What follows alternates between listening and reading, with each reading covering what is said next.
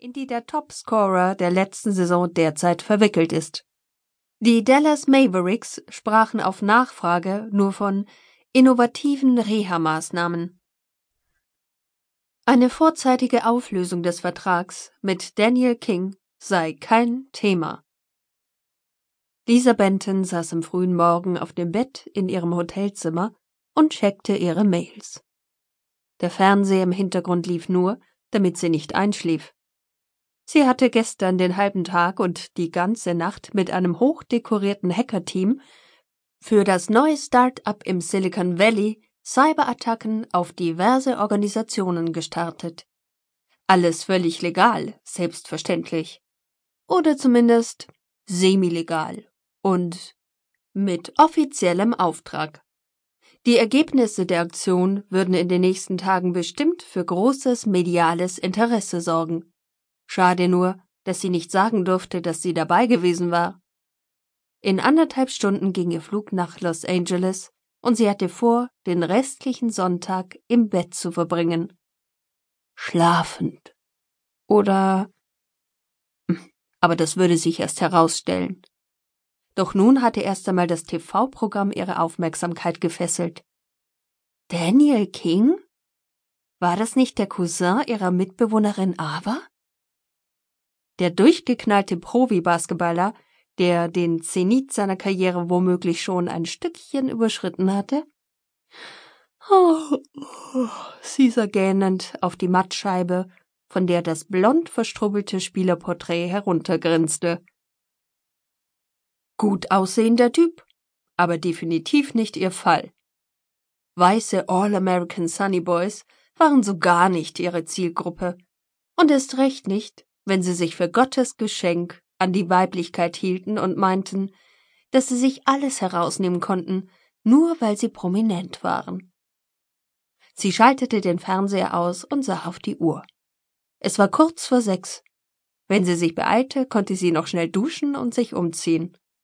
Sie wollte dringend aus den Klamotten rauskommen, die sie seit gestern früh trug. Sie roch schon fast genauso nerdig wie die Jungs, mit denen sie die letzten Stunden zusammengearbeitet hatte. Rasch zog sie sich Jeans, T-Shirt und Unterwäsche aus und stieg unter die Dusche.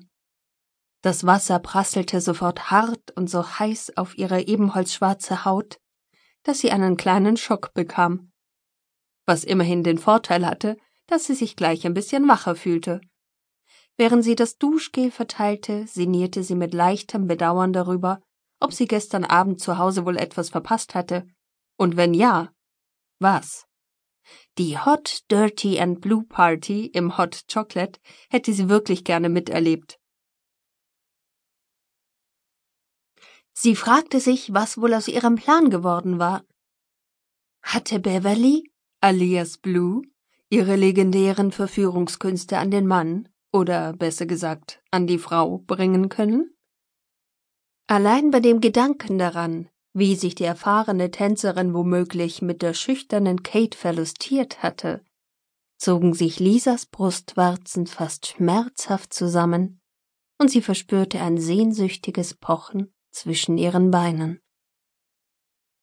Seit sie vor ein paar Tagen Kate beim Masturbieren beobachtet hatte, ließ sie die Idee nicht mehr los, irgendwann einmal selbst mit ihrer rothaarigen Mitbewohnerin Sex zu haben.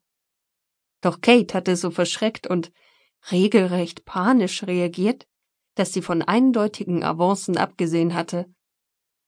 Kate war eindeutig noch nicht so weit, sich auf einen gefährlichen, sexuell aggressiven, schwarzen Panther wie Lisa einzulassen.